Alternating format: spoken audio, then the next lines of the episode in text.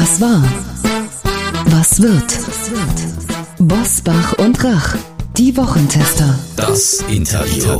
Powered bei Redaktionsnetzwerk Deutschland und Kölner Stadtanzeiger. Und hier sind die Wochentester. Wolfgang Bosbach und Christian Rach. Hallo und herzlich willkommen, Christian Rach hier aus Hamburg. Und hallo auch aus Berlin von Hans-Ulrich Jörges. Sie hören heute eine Interviewfolge der Wochentester mit Dietmar Bartsch. Der Wochentester Wahlcheck mit dem Spitzenkandidaten der Linken. Gleich in dieser Folge. Wir bedanken uns bei unserem Werbepartner Facebook für die freundliche Unterstützung. Die Pandemie hat kleine Unternehmen besonders belastet. Viele haben damit begonnen, mit Hilfe der Tools und Plattformen von Facebook online neue Kunden zu gewinnen. 68 Prozent der befragten kleinen Unternehmen in der EU, die personalisierte digitale Werbung nutzen, sagten, dass diese effektiv sei, um neue Kunden zu finden. Facebook bringt Geschäfte und Menschen zusammen und hilft so kleinen Unternehmen in ganz Europa weiter zu wachsen. Erfahren Sie mehr darüber, wie Unternehmen in Europa über Facebook Kunden finden auf about.fb.com/de/europe. Und hier noch einmal die Adresse about.fb.com/de/europe. Heute zu Gast bei den Wochentestern Dietmar Bartsch von der Partei Die Linke. Der Spitzenkandidat stellt sich dem Wochentester Wahlcheck. Über seine Partei wird in dieser Woche auf höchster politischer Ebene gestritten, doch bei den Umfragen gibt es durchaus noch Luft nach oben für die Linke. Reißt die SPD den Markenkern Gerechtigkeit wieder an sich und was ist seine Antwort darauf? Wie will er das Land verändern? Und will er überhaupt mit Olaf Scholz regieren? Der Wochentester Wahlcheck mit dem Spitzenkandidaten der Partei Die Linke, Dietmar Bartsch. Herzlich willkommen, Herr Bartsch. Guten Morgen, ich grüße Sie. Herr Bartsch, in dieser Woche wurde ja viel über Ihre Partei gesprochen. Die Kanzlerin stellte klar, dass sie nie eine Koalition mit der Linken eingehen würde. SPD-Kanzlerkandidat Olaf Scholz will sich so klar nicht von Ihnen abgrenzen. Alle sprechen nur darüber, ob die SPD oder die Grünen mit ihnen koalieren. Keiner fragt, ob sie denn überhaupt mit Olaf Scholz und Annalena Baerbock koalieren würden. Welche Bedingungen würden Sie als Linke denn stellen? Zunächst mal begrüße ich das ausdrücklich, dass die Kanzlerin nochmal festhält, dass Union und Linke jeweils ausschließen. Das ist äh, ja gerade für ein ehemals führendes FDJ-Mitglied eine wichtige Aussage. Äh, um, das ganz klar, um das ganz klar zu sagen. Natürlich wollen wir, dass die Union aus der staatspolitischen Verantwortung rauskommt. Die gehört in die Opposition. Nach all dem, was in den letzten Jahren gewesen ist, die Ergebnisse Politik, aber zum Schluss in besonderer Weise diese Maskendeals, die eine staatspolitische Verwahrlosung gezeigt haben, wenn ich sehe, dass Andi Scheuer Milliarden versenkt hat, wenn ich sehe, dass Herr Spahn ein Essen veranstaltet, wo in seinen Wahlkreis jeder Teilnehmer rund 10.000 Euro spenden muss, die gehören in die Opposition. Und wir sagen ganz klar, wir sind bereit, Regierungsverantwortung auf der Bundesebene zu übernehmen. Und da haben wir ein Angebot an die Wählerinnen und Wähler, nicht an die SPD und die Grünen, sondern an die Wählerinnen und Wähler. Und wenn wir stark genug sind und wenn es numerisch reicht, dann wird es nach der Wahl auch Gespräche geben. Und ich begrüße das ausdrücklich, weil ein Leben lang habe ich mich über die Kommune, über die Länder dafür eingesetzt, dass es auch auf der Bundesebene die Möglichkeit für ein Mitte-Links-Bündnis gibt. Sind Sie wirklich sicher, dass Scholz mit Ihnen will? Oder benutzt er sie nur als Instrument, um die FDP unter Druck zu setzen und die in eine Koalition zu treiben? Ja, wissen Sie, das schreiben und sagen jetzt Journalisten, das liegt ja auch auf der Hand, dass man äh, genau diese Logik bedient. Das werden wir sehen. Und ich sage Ihnen eins, es wird wesentlich davon abhängig sein, ob die Linke stark ist. Da steht die Frage Linke oder Lindner schon sehr klar im Raum. Und meine Antwort ist sicherlich klar, weil, wissen Sie, will Olaf Scholz einen höheren Mindestlohn mit Christian Lindner durchsetzen? Will er eine stärkere Besteuerung der Vermögenden und derjenigen mit hohen Einkommen mit Christian Lindner durchsetzen? Will er eine Kindergrundsicherung mit Christian Lindner durchsetzen? Das alles wird nicht möglich sein. Und deswegen, wenn nur ein Teil der Forderungen der Sozialdemokraten umgesetzt werden soll, dann sollte man die Linke wählen. Wir kennen das von der SPD. Vermögensteuer stand auch im letzten Wahlprogramm. Ausschluss der großen Koalition im Übrigen bei Martin Schulz, bei Per Steinbrück. Am Ende war es nur immer eine Koalition aus Union und SPD. Das sollte man in jedem Fall verhindern. Wie ist das eigentlich in so einem Wahlkampf? Wenn so eine Debatte läuft, greift man dann zum Telefon, in diesem Fall Sie zum Telefon und rufen Scholz an und fragen den, sag mal, wie meinst du das eigentlich? Wie ernst muss ich das nehmen? Hat so ein Gespräch gegeben? Also ich werde über Gespräche, die ich führe, mit Sicherheit nicht, auch nicht in Ihrem wunderbaren Podcast informieren. Ist aber also, sehr schade. Ja, das ist, das ist schade, das verstehe ja. ich auch. Aber wissen Sie, wenn man wirklich meint, dass man miteinander diese führende Industriemacht Europas regieren will, dann kann man nicht sich in Wahlkämpfen wichtig machen über Telefonate oder über Gespräche. Jetzt mal allgemein gesprochen. Man spricht schon miteinander, oder? Ja, selbstverständlich. Also äh, wir sehen uns nicht nur im Bundestag, sondern es gibt ja Dinge, die auch in der letzten Legislaturperiode gemeinsam angegangen werden mussten. Und äh, da habe ich selbstverständlich zu Olaf Scholz auch einen Draht. Das ist doch völlig unbestritten. Und äh, natürlich können wir uns äh, zu jedem Zeitpunkt auch gerne am Wahlabend 18.30 Uhr anrufen. Das wäre ja schlimm, wenn das nicht so wäre. Und mit Annalena Baerbock, wissen Sie, da verbindet mich schon seit langer Zeit, da war sie noch keine Kanzlerkandidatin, sondern einfache Abgeordnete in besonderer Weise das Thema Kampf gegen Kinderarmut. Da ist sie sehr engagiert, das sind wir beide. Wir sind bei der alljährlichen Demonstration am 12. Mai immer zusammen und sprechen dort auch. Also selbstverständlich gibt es dort gute Drähte und ehrlich gesagt darf ich Ihnen das Geheimnis verraten. Mit beiden, sowohl mit Olaf Scholz, auch mit Annalena Baerbock, bin ich nicht per Sie. Ah, das wollte ich gerade fragen. Sehr gut. Nachfrage in diese Richtung. Man fragt sich ja, ob Scholz eine Mogelpackung für die SPD ist, weil er halt anders ist als äh, wesentliche Teile seiner Partei. Das fragt man aber umgekehrt auch, wenn man an Sie denkt. Man denkt, der Bartsch ist doch vernünftig, mit dem kann man ja jederzeit auch über eine Koalition reden. Aber wenn man sich für Bartsch entscheidet, bekommt man am Ende auch Wissler und Dieter Dehm. Ja, das sind ja ganz andere Figuren. Könnten Sie Scholz überhaupt eine Koalition mit den Linken wünschen? Wissen Sie, bei Olaf Scholz wird jetzt auf Saskia Eskens, auf äh, Kevin Kühnert und ähnliche verwiesen, um dort ein Stück weit zu sagen, das ist alles nicht ernst. Aber es ist die Sozialdemokratie gewesen, die ihn zum Kanzlerkandidaten gemacht hat und damit ist er das. Ich bin in meiner Partei ein Spitzenkandidat, bin Fraktionsvorsitzender, das seit vielen Jahren. Und die für Politik, für die ich stehe, die auch im Wahlprogramm im Wesentlichen festgehalten ist, das ist unser Angebot. Und dass äh, ich gemeinsam mit Janine Wissler diese Spitzenkandidatur mache, ist ein gutes Zeichen. Und mit Janine verbinden mich extrem viele Dinge. Dass man immer auch Nuancen hat, das ist doch völlig klar. Das ist bei den Sozialdemokraten, wenn ich da mal darauf hinweisen darf, das ist im Übrigen bei allen Parteien. Oder finden Sie, dass Herr Laumann und Herr Maaßen miteinander viel zu tun haben? Nein, wirklich nicht. Und deswegen es gibt ein Angebot, das ist in Form eines Programms dargelegt und wenn Sie sagen, äh, bei dem Bartsch glaubt man, ich kann Ihnen sagen, gesichert können Sie davon ausgehen, dass ich bereit bin, auch auf der Bundesebene, wenn es einen Wechsel in der Politik gibt, Verantwortung zu übernehmen. Gehen wir mal äh, zu den Inhalten. Wenn die SPD zumindest auf Plakaten mit Mindestlohn jetzt stabile Rente wählen und Respekt für dich Scholz packt das an.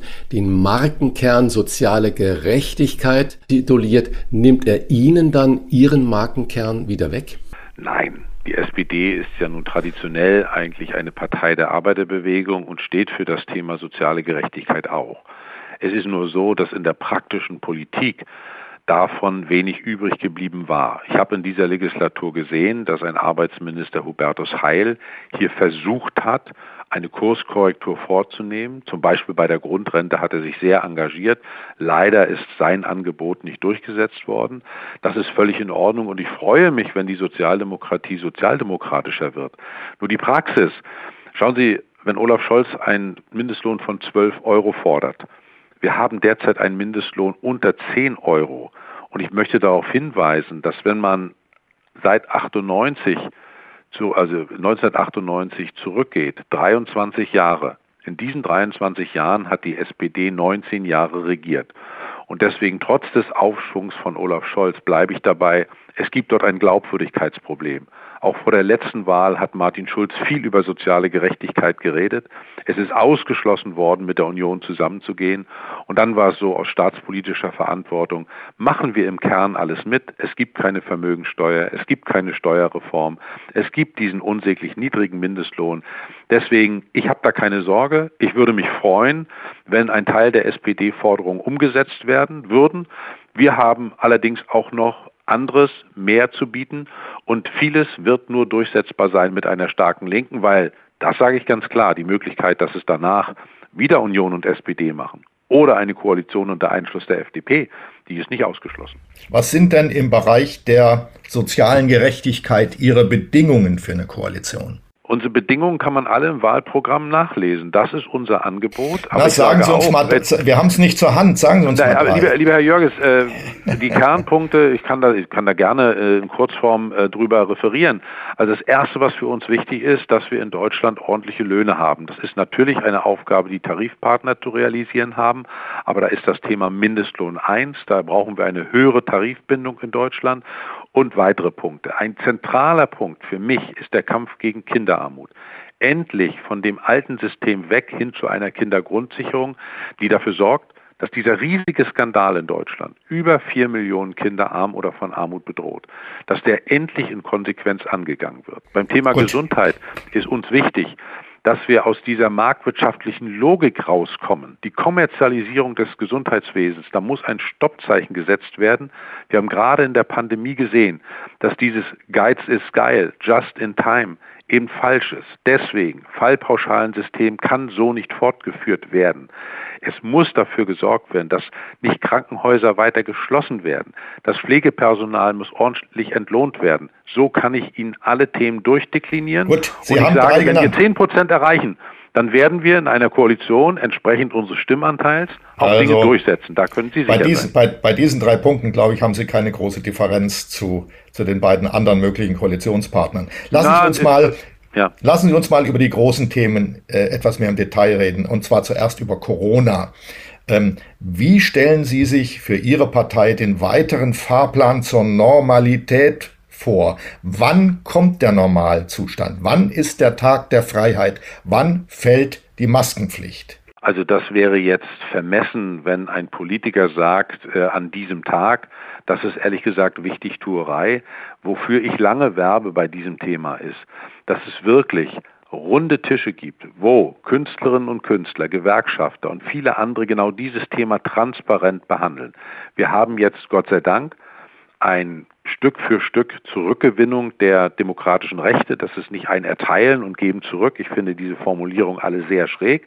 Aber ich möchte, dass wir sehr schnell zur vollständigen Normalität kommen. Das wird schrittweise nur möglich sein. Und ich sehe ein riesengroßes Versagen, und das würde sich mit uns ändern, dass wir bei den Schulen jetzt wieder Probleme haben. Ich will nur dieses kleine Thema Luftfilter ansprechen. Vor der letzten Sommerpause ist das thematisiert worden. In Schweden gibt es in jeder Schule eine entsprechende, äh, gibt es entsprechende Luftfilter. Bei uns nicht. Dass es dieses Versagen gibt, dass Frau Merkel zwar sieben Autogipfel durchgeführt hat, aber nicht einen Kindergipfel, das ist das Problem. Aber einen Tag der Freiheit, wie Sie das nennen, Herr Jörges, zu benennen, das wäre unverantwortlich, das ist Wichtigtuerei. Da kriegt man zwar schnell eine Agentur, aber ich glaube, wir müssen Vertrauen bei den Menschen zurückgewinnen. Und dazu gehört Transparenz, Nachvollziehbarkeit und selbstverständlich auch die Ansage, wir werden mit dem Coronavirus sehr, sehr lange leben müssen. Und deshalb heißt es auch, dass wir dort umstellen müssen umstellen müssen auf das Leben mit dem Virus. Weiteres großes Sie haben Thema. über die Schulen geredet. Moment, über die Schulen eine Nachfrage noch. Das kann ich ihm einfach nicht ersparen. Ähm, die Linke regiert ja in verschiedenen Bundesländern mit. Ich lebe hier in Berlin. Ich verfolge genau, was hier passiert. Es gibt ja eine rot-rot-grüne Landesregierung in Berlin. Da ist nichts getan worden, wieder nichts getan worden oder fast nichts, was Luftreinhaltung angeht. Da ist die Linke genauso unglaubwürdig wie die beiden anderen Parteien. Ähm, müssen Sie nicht mal im eigenen Beritt dafür sorgen, dass da was passiert und dass die Linke einen klareren Kurs fährt, da wo sie regiert und entscheiden kann? Also die Linke fährt da, wo sie regiert, einen klaren Kurs und man kann auch die Unterschiede aufzeigen. Ich bin Bundespolitiker und werbe dafür, und das hätte man lange machen können, dass es ein Bundesprogramm Luftfilter gibt. Weil Länder natürlich sagen, Finanzierung, vieles andere mehr. Nein, das ist eine Größenordnung zwischen zwei und drei Milliarden, wenn ich mir die Hilfen für die Lufthansa anschaue. ja, aber Geld fehlt nicht. Am Geld liegt es nicht. Es liegt auch am Geld und ich kenne die Diskussion in Berlin zum Teil. Ich bin ja in Mecklenburg-Vorpommern und könnte da etwas mehr zu sagen. Aber in Berlin ist es schon so, dass ich sehr wohl auch an der Gesundheitssenatorin Kritik zu äußern hätte. Aber ja. das ist immer oberschlau, wenn man aus der Bundesebene sagt, so und so. Im Übrigen möchte ich auch darauf verweisen, ich habe in Berlin Enkel, die zur Schule gehen und da sehe ich auch Schulen, wo das hervorragend gelöst ist. Mhm. Auch da ist für mich wichtig, dass es eine klare Orientierung gibt. Das permanente Hin und Her ist problematisch. Und ich wünsche mir, und das ist ja gut, dass wir über Schulen zuerst reden und nicht zuallererst, wie es mit der Autoindustrie oder der Luftfahrtindustrie weitergeht. Ich möchte, dass das, was jetzt ein Jahr lang war, sich nicht wiederholt, sondern der Präsenzunterricht muss Standard sein. Und es können nicht Politiker von ganz oben herab Entscheidungen treffen über Schulschließungen und ähnliches. Ich möchte, dass das Wichtigste, was wir haben, nämlich die Kinder, so behandelt werden, dass es das Wichtigste ist. Ein äh, weiteres ganz großes Thema jetzt im Wahlkampf, wenn wir die Bundesebene wieder sehen. Sie haben ja gerade gesagt, es gibt da den Unterschied Bund und Land und Sie sind Bundespolitiker, ist der Klimawandel. Wenn die Linke jetzt regieren würde und Sie könnten alleine entscheiden, gehen wir mal von dieser idealen Welt aus. Mit ja. Welcher Maßnahme würden Sie denn beginnen? Was wäre denn die erste Entscheidung für mehr Klimaschutz bei Ihnen? Also ich finde erstmal sehr schön, dass äh, wenn Sie allein entscheiden könnten, das wäre die ideale Welt. Ich teile das ausdrücklich, aber ich will dann auf Ihre Frage kommen. Eines wissen wir. Diese Herausforderung Klimawandel ist eine der größten in der nächsten Legislatur. Wenn dort keine Weichen gestellt werden, können wir wirklich den Point of No Return erreichen. Ich äh, will das nicht, niemand will das, vor allen Dingen kann es niemand präzise äh, voraussagen. Ich sage ganz klar, es braucht einen grundsätzlichen Kurswechsel nicht beim Verbraucher anzusetzen. Und ich würde mal mit dem großen Bereich Verkehr beginnen wollen. Und zwar, wir haben die Situation, dass der Güterverkehr auf der Straße in den letzten Jahren immer weiter angestiegen ist. Wer jetzt, wie ich im Wahlkampf, auch viel mit dem Auto unterwegs ist, der sieht auf den Straßen die Brummis in Größenordnung. Das kann es nicht sein. Gleichzeitig ist der Güterverkehr auf der Schiene und auf dem Wasser rückläufig.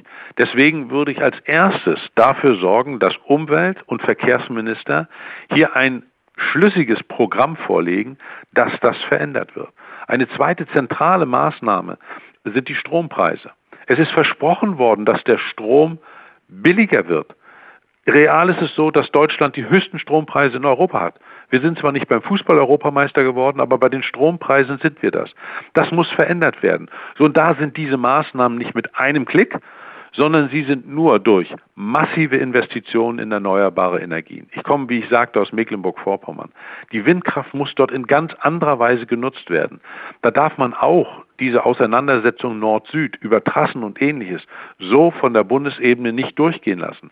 Also es gibt nicht die eine Maßnahme, sondern wir brauchen ausdrücklich viele Maßnahmen und ich sage klar, die bisherige Fokussierung auf den CO2-Preis und die CO2-Bepreisung durchzusetzen, führt dazu, dass die Akzeptanz geringer wird und die Effekte, wie man aktuell gerade an einer heute vorliegenden Studie zum Verkehrsbereich sieht, sind minimal. Es wird zwar extrem viel bei Heizung, bei Sprit an Geld abgefasst und die Effekte sind klein. Das genau kann nicht der Fall sein.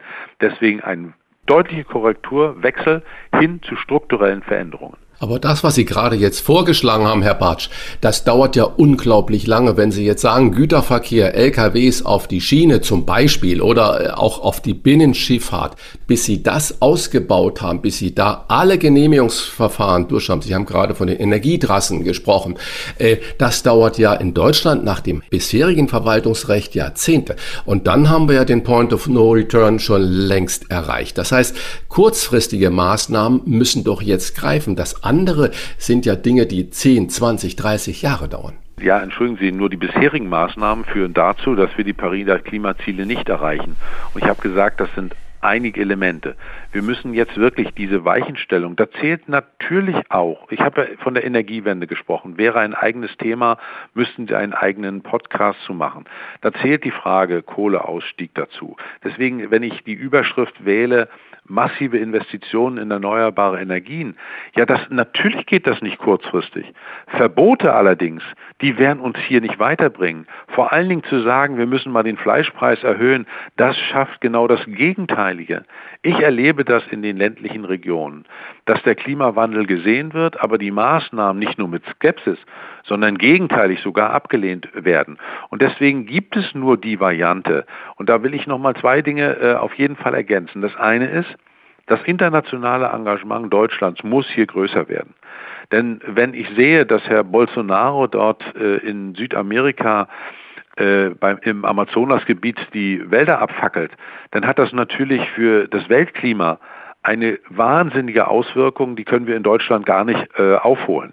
Das ist also enorm wichtig, dass wir hier agieren. Wenn wir völlig zu Recht aus der Atomenergie aussteigen, aus der Kohle aussteigen, das wird im Übrigen schneller sein als die vereinbarten 2038 und zwar aus marktwirtschaftlichen Gründen, dann müssen wir auf den anderen Strecken schlicht besser werden. Und das ist nicht der Fall. Und da hat der Bund eine Verantwortung, die Länder im Übrigen auch. Wir sind bei der Solarenergie alles, was an Produktion ist, ist weg aus Deutschland. Das ist eine Verantwortung der Bundesregierung. Im Windbereich gehen jetzt Arbeitsplätze verloren. Eine Verantwortung der Bundesregierung. Das darf nicht so weitergehen. Die tun jetzt alle so, also insbesondere Union und SPD, als wenn sie dort einiges auf den Weg gebracht haben. Das Verfassungsgericht hat sie gezwungen, Veränderungen vorzunehmen. Es ist ein solcher Skandal, dass sich Herr Scholz, Herr Altmaier, nachdem sie das Gesetz erst verabschiedet haben, hinstellen, super, was wir da gemacht haben. Dann kassiert das Bundesverfassungsgericht das, stellen sich wieder beide hin und sagen, super, wie das Gericht geurteilt hat. Also ich finde, da findet auch ein Stück weit äh, der Versuch der Volksverdummung statt. Wir brauchen hier Offenheit, Transparenz und mit den Leuten den Klimawandel hinzukriegen, um mit den Leuten den Klimawandel Das kostet unglaublich viel Geld. Das ist unstreitig. Ja. Ist nicht anders zu machen. Wenn ja. Sie Teil einer Bundesregierung wären, wie könnten Sie garantieren, dass diese Kosten nicht nur die armen Hunde in Deutschland zu tragen haben? Das ist eine der zentralen Punkte. Danke für diese Frage. Wir sind als einzige Partei, auch in unserem Programm, sehr deutlich in dem Bekenntnis, dass wir über die Maßnahmen auf dem Steuergebiet, über die Maßnahmen was die sozialen Sicherungssysteme betrifft und über die Maßnahmen, die den Klimawandel versuchen zu bewältigen, genau dieses nicht machen. Deswegen schlagen wir zum Beispiel eine einmalige Vermögensabgabe vor. Wir haben in der Pandemie die Situation erlebt, dass Einzelne, und zwar insbesondere nicht die Unternehmen, sondern die Superreichen in unserer Gesellschaft haben Vermögenszuwächse, die unnormal sind. Wenn ein Herr Schwarz von Lidl in einem Jahr sein Vermögen um 14,4 Milliarden steigert, dann ist im Lande etwas nicht in Ordnung. Und deswegen sagen wir, ja, wir haben die Bereitschaft, hier etwas abzuholen und wir müssen dafür sorgen, dass es nicht die permanente Verteuerung gibt. Und wenn es denn Verteuerung gibt, am Ende wird man auch bei Fleischpreisen und so weiter nicht da äh, rumkommen, muss es Entlastung geben. Deswegen eine große Steuerreform, die dafür sorgt, dass alle nach unseren Vorschlägen bis zu 80.000 Euro allein veranlagt, 150.000 gemeinsam entlastet werden. Und zwar teilweise deutlich. Das ist ja bei den Instituten, die die Wahlprogramme auf Herz und Nieren geprüft haben, nachzulesen, dass die Linke hier die größten Entlastungen vorschlägt und die größten Belastungen an der Spitze. Und dazu kommt, dass mit unseren Vorschlägen die Haushalte mehr zu entscheiden haben, insbesondere auf der Bundesebene. Also hier gibt es ein Gesamtkonzept und die Finanzierungsfrage, wer zahlt die Krise, wird eine ganz entscheidende sein. Ich bedauere, dass viele Dinge geschoben werden bis nach der Bundestagswahl. Das Kurzarbeitergeld bis Oktober. Insolvenzverordnung bis Oktober in der bisherigen Form ausgesetzt. Das alles ist ein deutlicher Hinweis, dass nach den Bundestagswahlen, egal welche Bundesregierung zustande kommt, erstmal feststellen wird, oh, die Kassen sind noch viel leerer. Wir haben 450 Milliarden neue Schulden aufgenommen. Der neue Haushalt sind 100 Milliarden neue Schulden. Wir brauchen drastische Maßnahmen. Und wenn wir diese Situation sehen, dann muss man auch den Mut haben und sagen, ja, wir wollen diese einmalige Vermögensabgabe, die das Grundgesetz vorsieht. Konrad Adenauer hat das mit dem Lastenausgleich gemacht. Wir haben das vom DIW prüfen lassen und der hat gesagt, das ist möglich. Zweitens muss man dringend über Ausgaben reden. Da ist sehr, sehr viel Luft, wo man auch kürzen kann. Und dazu braucht es Reformen in den sozialen Sicherungssystemen und eine große Steuerreform. Ganz dringend. Das Steuersystem Deutschlands ist das Faxgerät der Politik, ist aus dem vorigen Jahrhundert. Wir brauchen dringend eine Veränderung. Sie haben gerade schon soziale Versicherungssysteme angesprochen und äh, viele Hörerinnen und Hörer haben ja äh, ein sehr hartes Jahr hinter sich geprägt über Angst, Job, Gesundheit, Zukunft. Und das alles mit dem Wissen, dass äh, im Moment sehr viel Geld von der Regierung ausgegeben wird, das ja irgendwann zurückgezahlt werden muss. Sie haben gerade gesagt, bis 80.000 äh, Jahreseinkommen wollen Sie sogar entlasten. Und Ihre Co-Vorsitzende Susanne Henning-Welsow sagt ja ab 80.000 dann äh, 50 Prozent Einkommenssteuer plus die anderen Abgaben. Wie können Sie denn garantieren, dass die Ausgaben für die Sozialversicherung für die Geringverdiener stabil bleiben? Was die sozialen Sicherungssysteme betrifft, muss man sicherlich äh, eins nach dem anderen abhandeln. Ich beginne mal mit der Rentenfrage auch eine der großen Herausforderungen. Jeder weiß, dass schon jetzt aus dem Haushalt circa 100 Milliarden in die Rentenkasse gehen. Das ist auch richtig und vernünftig, wie ich finde. Trotzdem haben wir hier einen großen Reformbedarf. Da ist unser Angebot, ich kann das nur kurz darlegen, wir wollen die gesetzliche Rente stark machen. Wir wollen Altersarmut verhindern und den Lebensstandard im Alter sichern. Dazu zählt, dass alle in die Rentensysteme einzahlen, auch wir Abgeordneten. Wir haben dafür den Bundestag auch einen entsprechenden Antrag vorgelegt und ich war überrascht, dass ich sehen konnte, dass wir dort in der nächsten Legislaturperiode auch mit Sozialdemokraten, Grünen, vielleicht sogar der FDP eine Chance haben. Aber das ist nur ein symbolischer Akt. Alle zahlen ein. Beitragsbemessungsgrenze muss nach oben gehen. Das wäre eine Reform, die genau diesen Bereich krisenfest macht. Im Bereich Gesundheit wollen wir, auch da gibt es ein Gesamtkonzept, dass die Beiträge, die zu leisten sind, dass diese Beiträge sogar sinken für Arbeitnehmer und Arbeitgeber. Das ist möglich. Auch hier spielt die Beitragsbemessungsgrenze eine wichtige Rolle. Ich möchte allerdings einen Aspekt in diesem Zusammenhang, wenn ich das umfangreich darlegen würde, äh, würde das zu weit führen, will nur noch den Satz sagen, bei der Pflege werden wir mit Sicherheit nicht umhin kommen, hier auch die Beiträge bescheiden zu erhöhen. Die sind in Deutschland sehr niedrig, aber diese große Herausforderung wird anders nicht zu bewältigen sein. Ich möchte einen Gedanken, dass der wieder im Mittelpunkt steht. Bei den Krankenkassen, bei der Rente und bei der Pflege. Es handelt sich um Versicherungssysteme. Und bei der Krankenkasse ist es so, ich möchte meine Beiträge zahlen und ich möchte, wenn es irgend geht, eigentlich nie in Anspruch nehmen, diese Leistung. Es handelt sich um eine Versicherung, wo wir einzahlen für den, in Anführungsstrichen, schlechten Fall. Und deshalb muss dieser Gedanke, der Solidargedanke wieder im Vordergrund stehen und nicht zuallererst, na, das sind Lohnnebenkosten, die bei uns so wahnsinnig hoch sind und die müssen wir runterbringen. Ja, da kann ich nur empfehlen, Gehen Sie nach Bangladesch, machen Sie da Ihr Unternehmen auf, da sind die Nebenkosten ganz niedrig. Nein, Deutschland wird durch Innovation, durch tolle Arbeitskräfte. Nur dadurch werden wir einen Spitzenplatz weiter behalten. Und deshalb ist auch die Reform der sozialen Sicherungssysteme und zwar so, dass sie nicht zuerst mit höheren Kosten enden, dringend notwendig. Herr Bartsch, aber noch eine Nachfrage. Wenn Sie sagen, auch der Selbstständige, der Abgeordnete und so weiter, alle sollen Sie da in die Sozialkassen einzahlen. Natürlich kommt dann mehr Geld zusammen, aber Sie haben ja dann auch eine riesige Anzahl an Menschen, die daraus dann Ansprüche ableiten können. Das heißt, ich weiß nicht, ob diese Rechnung dann aufgeht.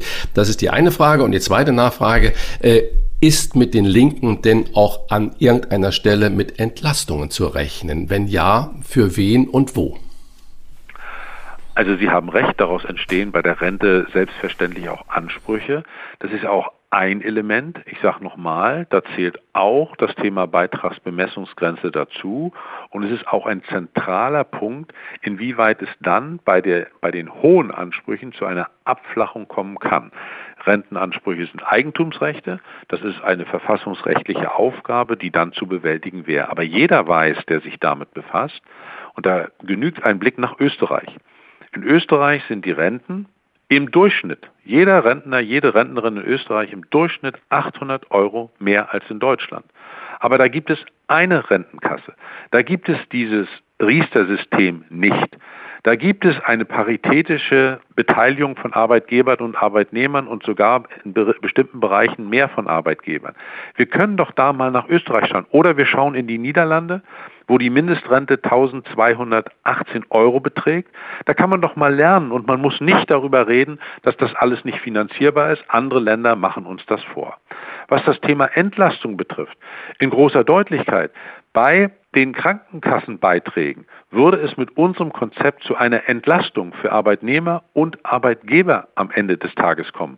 Ich finde das eine wichtige Mitteilung, dass es hier Entlastung gibt. Und ich sage im Steuersystem das nochmal, die Entlastung für alle, und es sind im Übrigen in Deutschland über 80 Prozent, in meinem Heimatland Mecklenburg-Vorpommern sind es deutlich über 90 Prozent, für alle, die allein veranlagt bis 80.000, also 6.500 im Monat. Das betrifft uns drei jetzt hier nicht, aber die Mehrzahl der Menschen in diesem Land betrifft das sehr wohl. Die würden wir entlasten.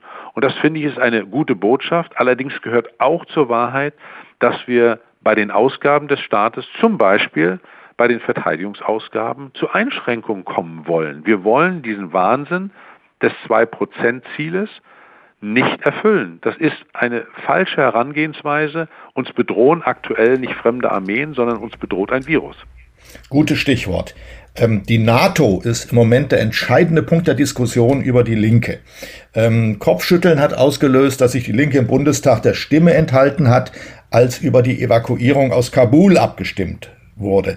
Die Linke fordert nach ihrem Programm immer noch eine Auflösung der NATO und den Abzug der Bundeswehr aus Auslandseinsätzen. Was daran wäre in einer rot-rot-grünen Regierung unverhandelbar? Also wir haben, da Sie Afghanistan angesprochen haben, hier ja dieses Desaster erlebt. 20 Jahre Einsatz auch der Bundeswehr in Afghanistan. Wir haben Zehntausende tote Zivilisten. 3600 Tote der Allianz, 59 tote Bundeswehrsoldaten, viele Traumatisierte. Und über diese 20 Jahre muss man reden. Auch die letzten Wochen gehören aufgearbeitet, damit wir Schlussfolgerungen ziehen. Der, die gesamte Interventionspolitik des Westens, der Export von Demokratie, ist hier so gescheitert und die betroffenen Menschen dort in Afghanistan, da kann man nur mit großer Trauer hinschauen um das nochmal klar zu sagen, dass Sie gesagt haben, die Linke war nicht für Evakuierung. Das ist ehrlich gesagt. Hat sich der eine, Stimme enthalten. Ich, ich, kann Ihnen gerne zu der Stimme, äh, Stimmenthaltung etwas sagen. Das ist eine Form der denunziatorischen Kommunikation. Wir haben einen Antrag im Deutschen Bundestag gestellt, und zwar im Juni, dass die Leute dort rausgeholt werden. Die Grünen übrigens auch, die FDP etwas ähnliches. Das ist abgelehnt worden von der Großen Koalition. Kein Mensch in der Linken sagt, dass wir nicht so viel wie möglich rausholen sollen. Wir waren dort im Übrigen sehr konkret engagiert. Von den Menschen, die wir auch vorgeschlagen haben, wo wir die Daten ans Außenministerium gegeben haben. Mit deutschen Maschinen ist dort niemand gerettet worden. Wir haben über spanische Maschinen Menschen gerettet. Und ganz klar, jeder, der da rausgeholt werden kann, und wir haben ganz, ganz viele, die wir zurückgelassen haben. Schon der Begriff dieser Ortskräfte, der ist so irreführend. Und, und, und um das nochmal deutlich zu sagen, warum wir uns enthalten haben, dieses schludrige Mandat, was an einem Mittwoch vorgelegt wird, wo der Einsatz de facto zu Ende ist, da wussten alle schon am Donnerstag ist Schluss was eine Frist hat bis zum 30.09., wo der Begriff der Ortskräfte nicht vorkommt. Es, wir haben über ein Mandat abgestimmt und nicht über das, was Sie jetzt auch suggeriert haben, dass wir etwa Leute nicht rausholen wollen. Das Gegenteil ist der Fall, das ist nachweisbar. Aber ein Mandat, was nicht zustimmungsfähig ist, was hingeschludert ist, dem kann man nicht zustimmen, deswegen haben wir uns enthalten. Zum Thema NATO und auch nur so viel. Es war doch Herr Macron, der gesagt hat, die NATO ist hirntot. Unser Vorschlag ist, dieses Relikt aus dem Kalten Kriege zu verändern. Wir brauchen in Europa ein System kollektiver Sicherheit unter Einfluss Russlands. Das ist unser programmatisches Ziel. Die Schwäche, das Versagen Europas haben wir doch in Afghanistan auch gesehen. Als die amerikanischen Präsidentschaftswahlen waren, da ist faktisch Afghanistan entschieden worden und wir sind hinterhergelaufen wie die Dackel. Und das äh, Ähnliches soll, wenn wir das zu entscheiden haben, in Mali nicht wieder passieren. Wenn in Frankreich Präsidentschaftswahlen sind und dort sagen Kandidaten, wir ziehen ab, dann wird es so sein, dass Deutschland wieder hinterhertrat, äh, wie ein Dackel hinterhertrat. Und das kann nicht sein. Wir brauchen endlich dort Eigenständigkeit. Wir können, wissen Sie, wenn wir ein System kollektiver Sicherheit unter Einfluss Russlands wollen und irgendwer möchte das NATO nennen, dann soll er das wegen meiner so nennen. Aber wer nicht erkennt, dass es hier dringenden Reformbedarf gibt, der äh, leugnet die Realität und deswegen diese Form, legen Sie ein Bekenntnis ab.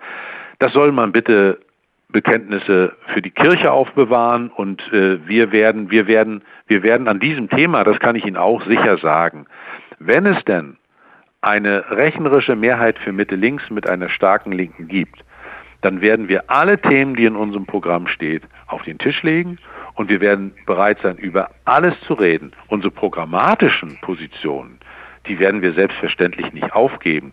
Aber wenn es darum geht, eine andere Richtung für Deutschland hinzubekommen, dann ist die Linke zu jedem Gespräch bereit. Das war ja ein interessanter kleiner Hinweis, den Sie eben gegeben haben. Also ich rede ja nicht über NATO, sondern Scholz tut es äh, permanent. Also wenn naja, es so nee, ist, Herr Görges, Sie, Görges, da muss Moment, ich Moment, Moment, Moment, nee, weil es stimmt ja nicht. Nicht Herr Scholz redet darüber.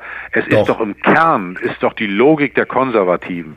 Sie wollen über dieses Thema die SPD und die Grünen zwingen, dass sie sagen, mit denen niemals.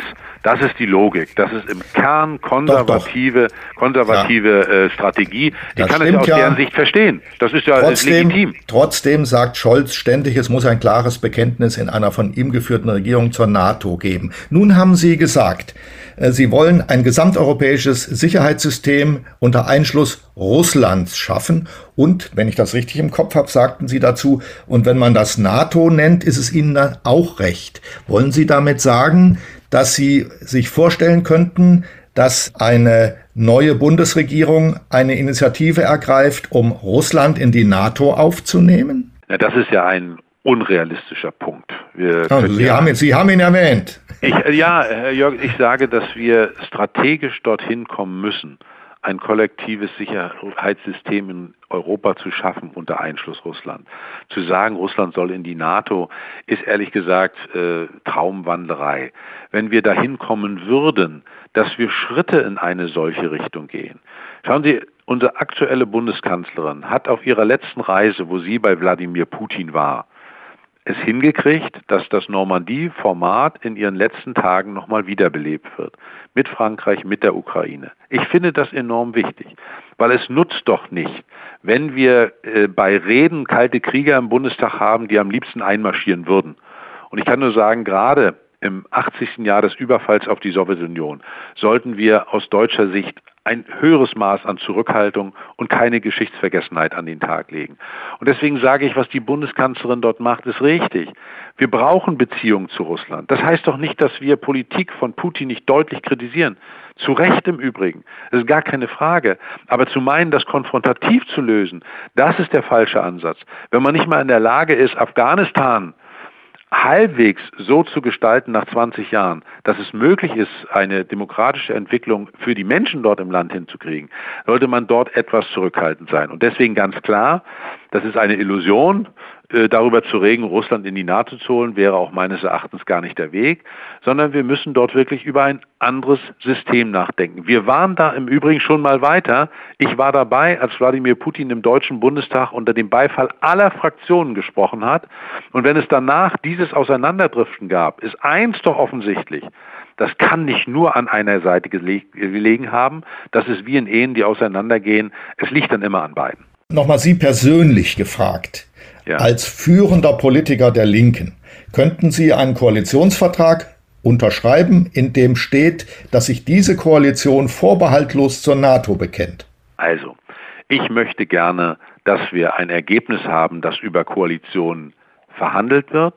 Ich werde im Vorfeld überhaupt gar nichts von unseren programmatischen Positionen zur Disposition stellen, sondern das ist, Olaf Scholz hat doch das relativ klar gesagt, die Grünen sind da nicht ganz so strategisch klug, dass er eine Bundesregierung führt, die, und dann hat er gesprochen von Ordnung und Sicherheit, dann hat er gesprochen von dem westlichen Bündnis und vielem anderen mehr. Das ist seine Position. Wir haben unsere.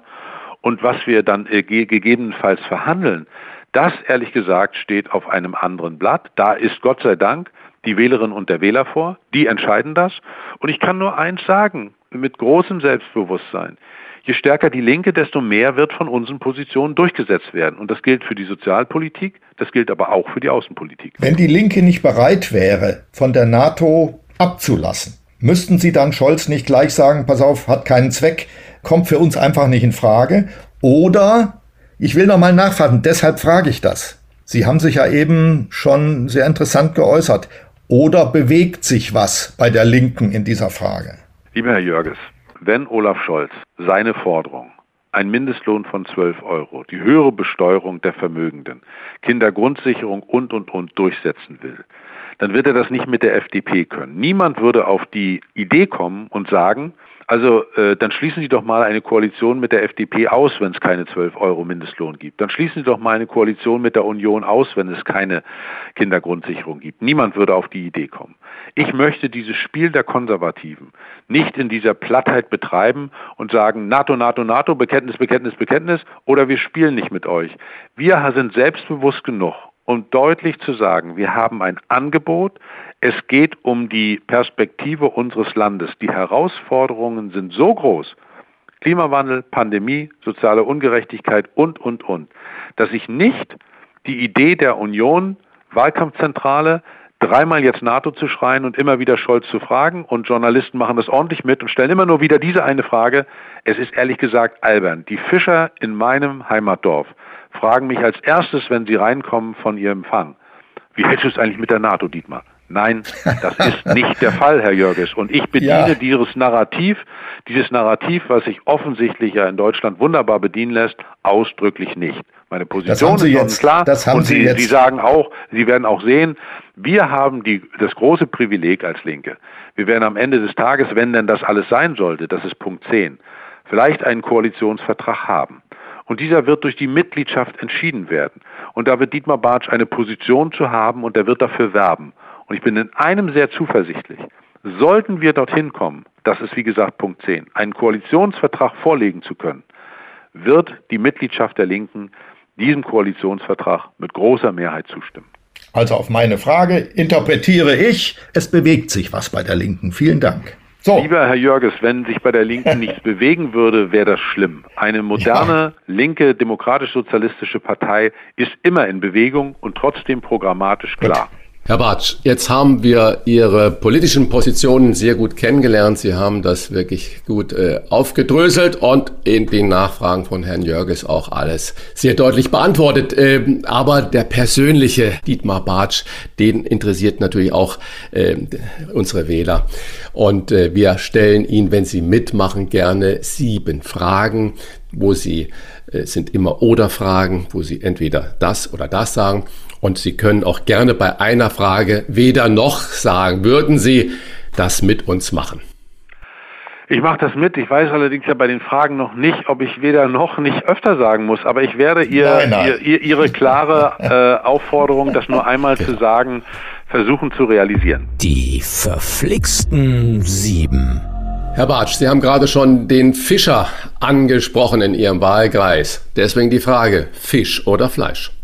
Fisch. Auto oder Fahrrad? Auto und Fahrrad, Fahrrad und Auto. Beides. Das gibt's nicht. Das ist verboten. Ja, das, das ist eine verbotene verboten. Antwort. Ja. Das ist eine verbotene ist Antwort. Ich brauche ja. das Auto, sonst kann ich jetzt keinen Wahlkampf machen. Auto. Gut. Rot oder grün? Rot. Scholz oder Kühnert? Bartsch und Wissler. ist auch verboten. Verboten. Gut. Verboten. Okay. Äh, also bitte. Äh, na gut, bei Scholz oder äh, Kühnert, es gibt Scholz. Das ist also Scholz. Regieren oder nicht regieren? Regieren. Meer oder Berge? Meer. Und jetzt noch die letzte Frage. Gysi oder Wagenknecht? Weder noch. Ich habe ja die eine Antwort noch. die haben gesagt, einmal darf ich. Danke. Ist aber sehr böse, die Antwort. Nein, nein, nein. Nein, nein, die ist nicht okay. böse. Wir, sind, Wir lassen das äh, so stehen. Wir wissen 24 Tage vor einem Wahltag. Ja. Genau. Das war der Wochentester-Wahlcheck mit dem Spitzenkandidaten und Fraktionschef der Partei Die Linke, Dietmar Bartsch. Herr Bartsch, vielen Dank für das Gespräch und auch viel Erfolg bei der Wahl am 26. September. Ich danke Ihnen und hoffe, dass das letzte dolle ernst gemeint war. Alles Gute. Das war ernst gemeint. Alles Gute für Sie. Dankeschön. Danke. Das waren die Wochentester, das Interview mit Unterstützung vom Kölner Stadtanzeiger und dem Redaktionsnetzwerk Deutschland. Wenn Sie Kritik, Lob oder einfach nur eine Anregung für unseren Podcast haben, schreiben Sie uns auf unserer Internet- und auf unserer Facebook-Seite. Und Fragen gerne per E-Mail an kontakt@ diewochentester.de. Und die Wochentester wird in einem Wort zusammengeschrieben. Die Wochentester, ein Wort. Also nochmal, kontakt at diewochentester.de. Und wenn Sie uns auf einer der Podcast-Plattformen abonnieren und liken, freuen wir uns ganz besonders. Danke für Ihre Zeit. Die neue reguläre Folge hören Sie am Freitag, Punkt 7 Uhr. Die Wochentester einschalten. Was war? Was wird? Wolfgang Bosbach und Christian Rach sind die Wochentester. Ein maßgenau Podcast. Powered bei Redaktionsnetzwerk Deutschland und Kölner Stadtanzeiger.